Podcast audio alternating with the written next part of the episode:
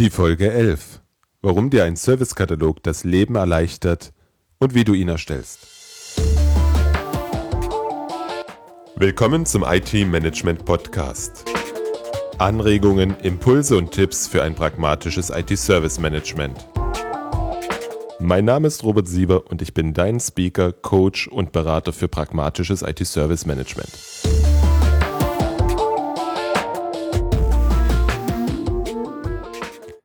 Ich begrüße dich zur elften Folge des IT-Management Podcasts. Wie du sicherlich gemerkt hast, gab es vor 14 Tagen keine neue Folge von mir. Ich musste eine Pause einlegen. Auf meinem Blog hatte ich es kurzfristig angekündigt.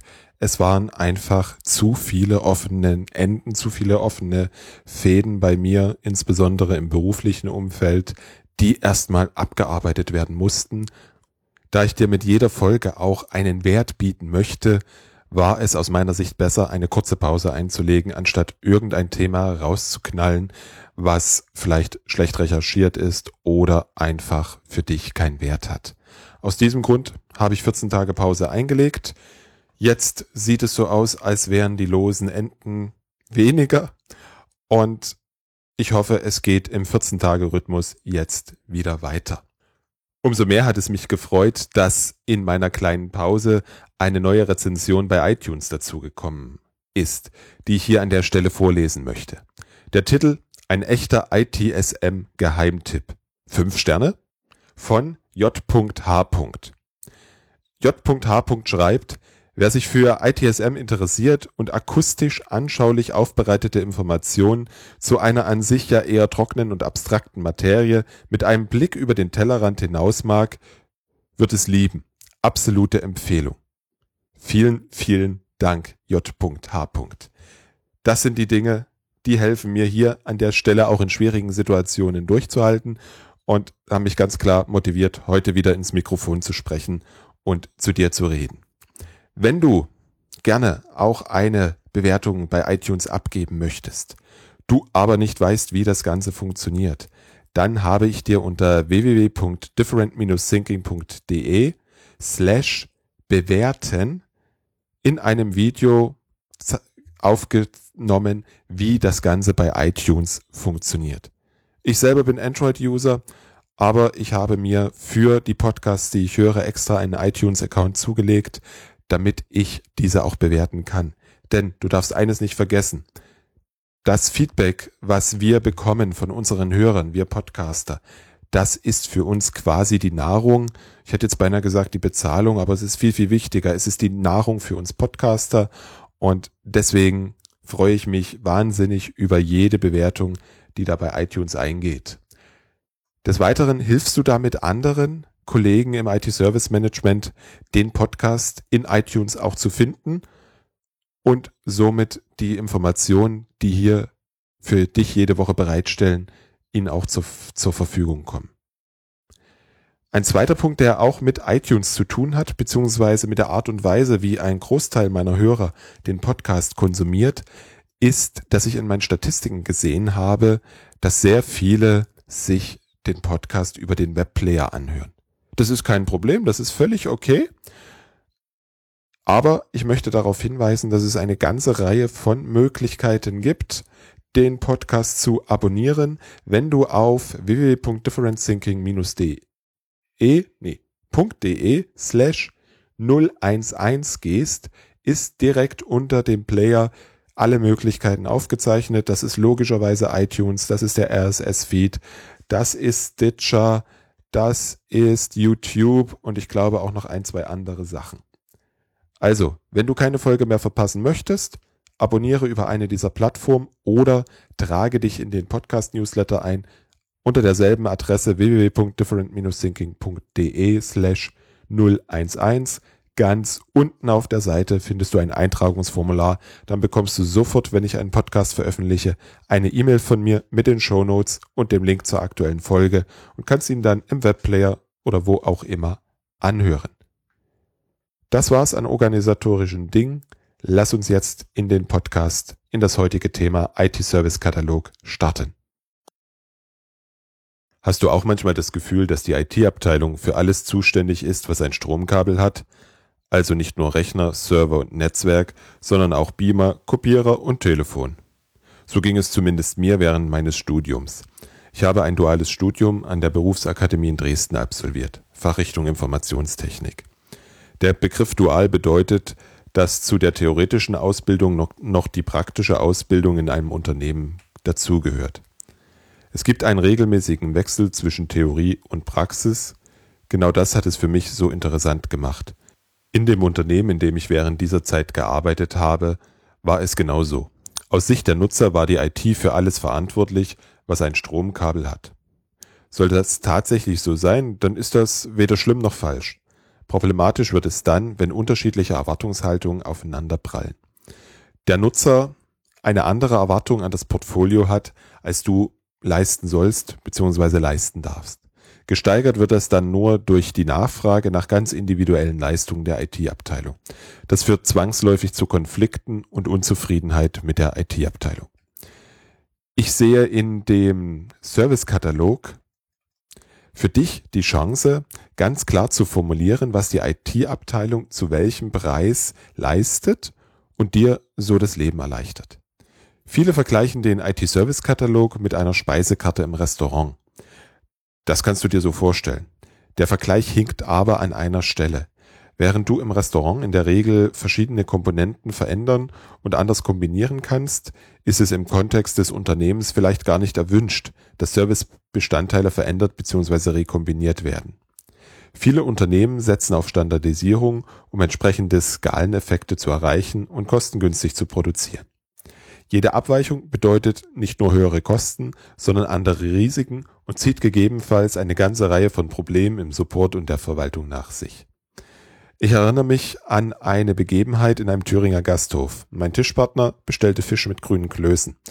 Es dauerte nicht lange, da kam der Koch aus der Küche gestürmt und fragte die Bedienung hörbar für alle, welcher Idiot bestellt hier Klöße mit Fisch? Für ihn passte das gar nicht zusammen und er fühlte sich in seiner Ehre gekränkt. Durch die Erwartungshaltung, dass die Komponenten einer Speisekarte rekombiniert werden können, konnte es zu dieser Situation kommen. Wenn du einen Servicekatalog aufbaust, überlege dir, welche Freiheitsgrade für das Unternehmen sinnvoll und notwendig sind. Stimme das mit der Leitungsebene entsprechend ab. Überlege dir, was es bedeuten würde, einen Schritt weiter in Richtung Individualisierung zu gehen und gebe diesem Schritt einfach ein anderes Preisschild. Die Nachfrage lässt sich wunderbar über den Preis steuern. Das möchte ich dir an einem Beispiel verdeutlichen. Nehmen wir etwas Einfaches, das Notebook.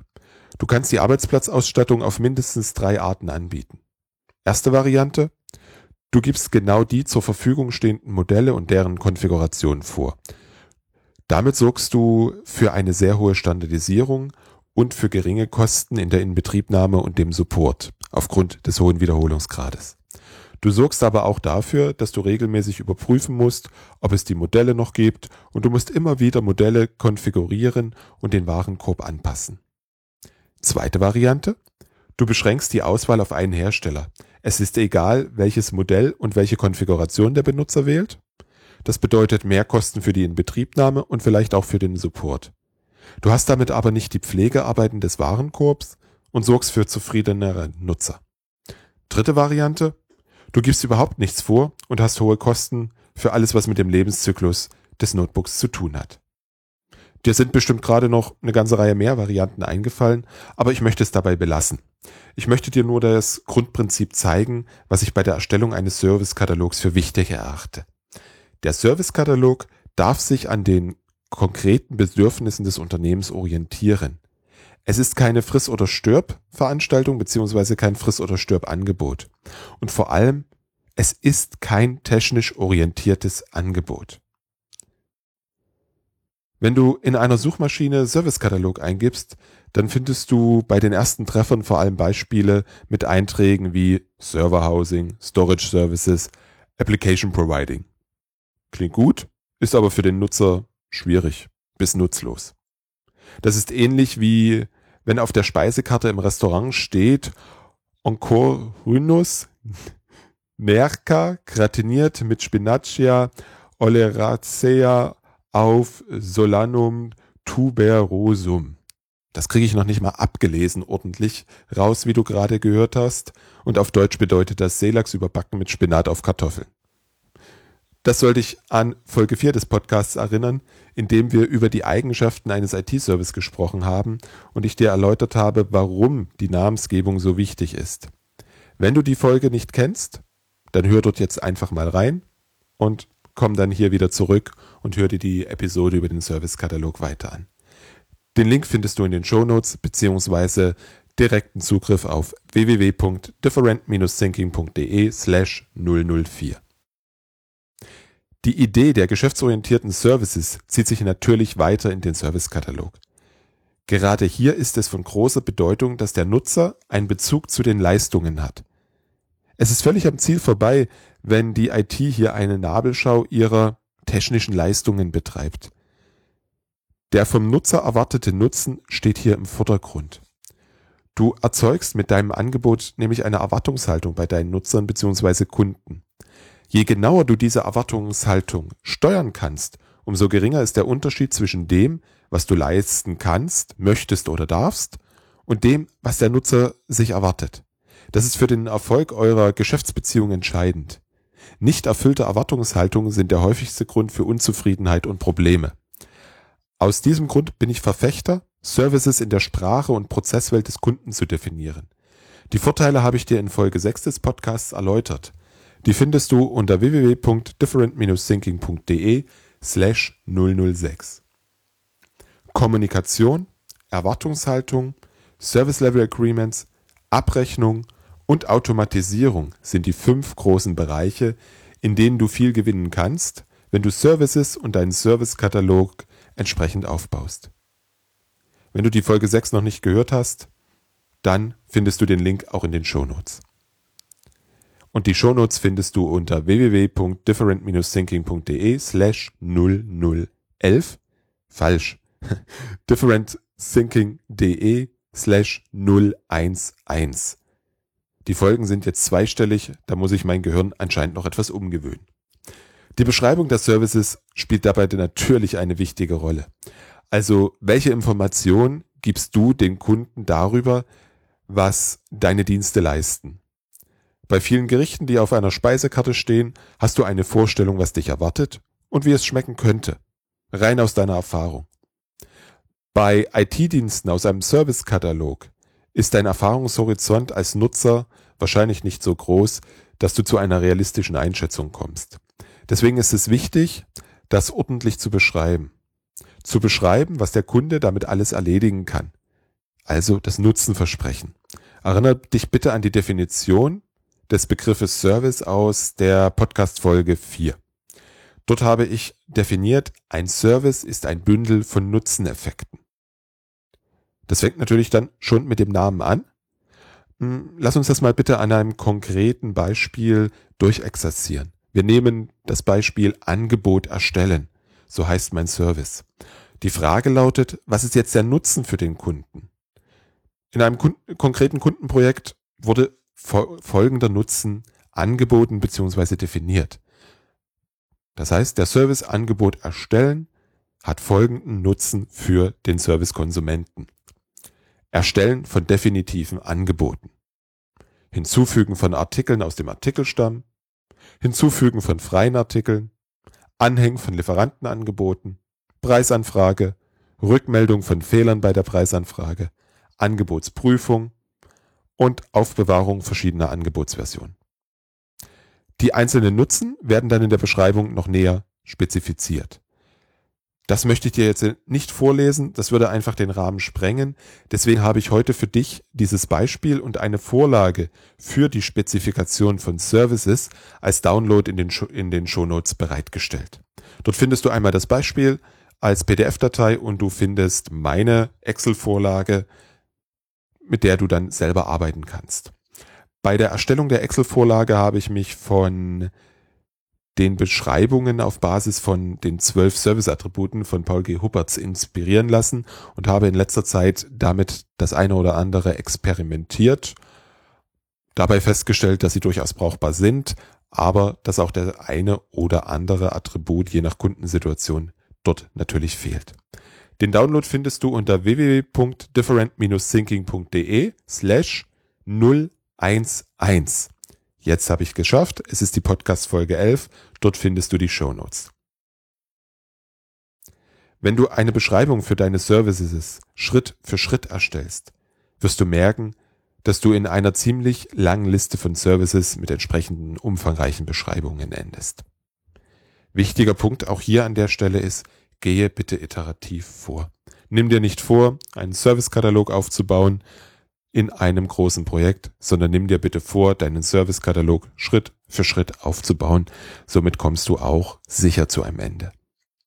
Hm, an der Stelle, wenn du dann eine Liste von vielen Services hast, die auch ordentlich beschrieben hast, lohnt es sich für dich über die Flughöhe der Nutzensbeschreibung nachzudenken. Du wirst vielleicht auch feststellen, dass die zwölf Attribute für deine Situation nicht ausreichend sind.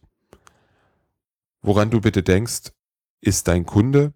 Wenn du mehr Attribute oder weniger Attribute für die Beschreibung brauchst, lass sie weg, füg sie hinzu. Und wenn du an den Kunden denkst, dann überlege dir bitte auch, wie soll sich der Kunde in einem Servicekatalog von 100, 200, 300 oder mehr, mehreren Diensten zurechtfinden. Ich behaupte, das wird schon bei mehr als 20 Services nicht wirklich möglich sein. Vor allem stehst du vor der Herausforderung, dass der Kunde auch wirklich alles bestellt, was er für die Arbeit benötigt und nicht zwischendurch feststellt, dass ihm plötzlich ein Service fehlt. Und ich wette mit dir, das geht in den meisten Fällen schief und du hast wieder das Problem der unerfüllten Erwartungen. Daher möchte ich dir heute noch eine Idee vorstellen, wie du das in den Griff bekommen kannst. Die Idee beruht auf der Annahme, dass es in einem Unternehmen ein Rollenmodell und eine Rollenbeschreibung gibt. In der Regel reicht es auch schon aus, wenn es Stellenbeschreibungen gibt. Dort findest du Informationen, welche Rollen an welchen Prozessen im Unternehmen beteiligt sind. Ein entsprechendes Prozessmodell hilft hier an der Stelle dir natürlich auch weiter. Also, was gewinnst du dadurch? Beispielsweise nutzt der Lohnbuchhalter aufgrund seiner Aufgaben folgende Dienste. Gehaltsabrechnung erstellen, Sozialversicherungsdaten melden, Krankmeldungen verwalten, Urlaubsanträge buchen. Das ist sicherlich nur ein Auszug der Prozesse und damit der Services, die der Lohnbuchhalter nutzt. Wenn du nun hingehst und den Service Arbeitsplatz Lohnbuchhalter anbietest, dann umfasst dieser alle zugehörigen Services und der Leiter der Lohnbuchhaltung bzw. der Buchhaltung bestellt für einen neuen Mitarbeiter nur noch diesen einen Service und das notwendige Arbeitsgerät, sprich den Computer. Damit machst du es deinen Kunden sehr einfach und es besteht nicht die Gefahr, dass etwas vergessen wird. Natürlich darfst du die Zusammenstellung auch mit der jeweiligen Fachabteilung überprüfen. Das Ganze ist eine Idee, die ich seit einiger Zeit ausprobiere und bisher gutes Feedback dazu bekommen habe. Was hältst du davon? Macht es dir das Leben einfacher? Kannst du dir vorstellen, dass das bei dir im Unternehmen funktioniert? Schreib mir doch bitte deine Meinung in die Kommentare unter www.different-thinking.de slash 011. Dann denk die Idee bitte mal etwas weiter. Denke bitte an die Verrechnung von IT-Leistungen.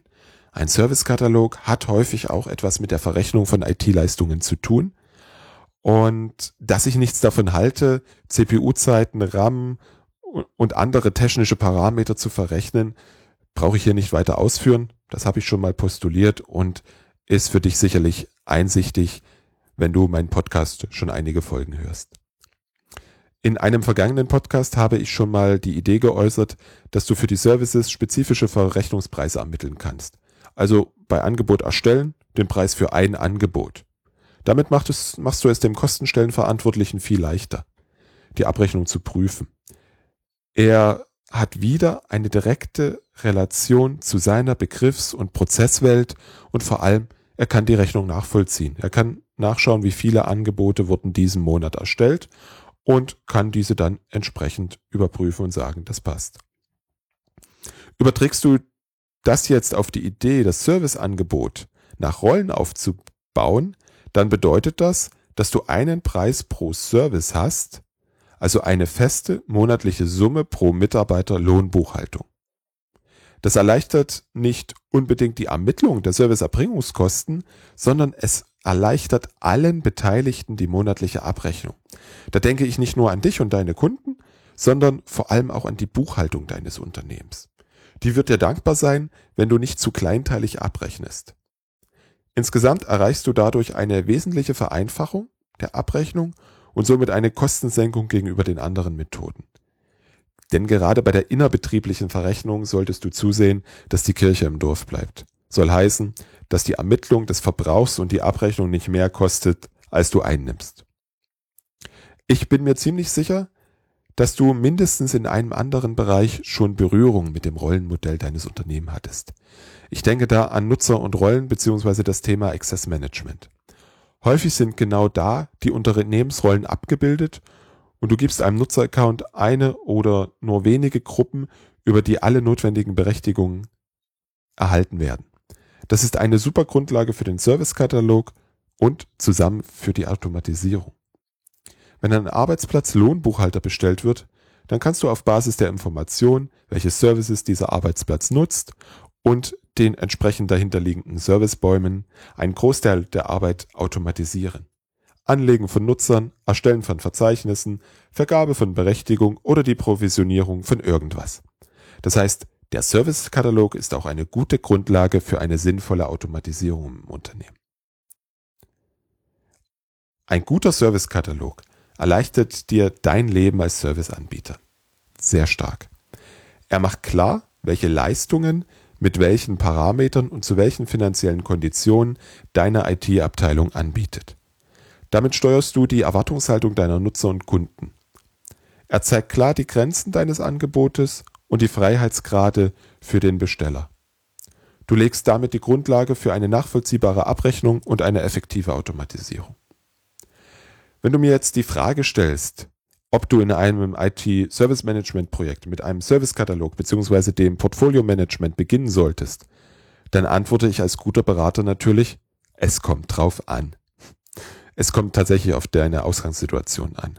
Es kommt auf deine bestehenden Probleme an und es kommt auf die mit dem Projekt verbundenen Ziele zusammen.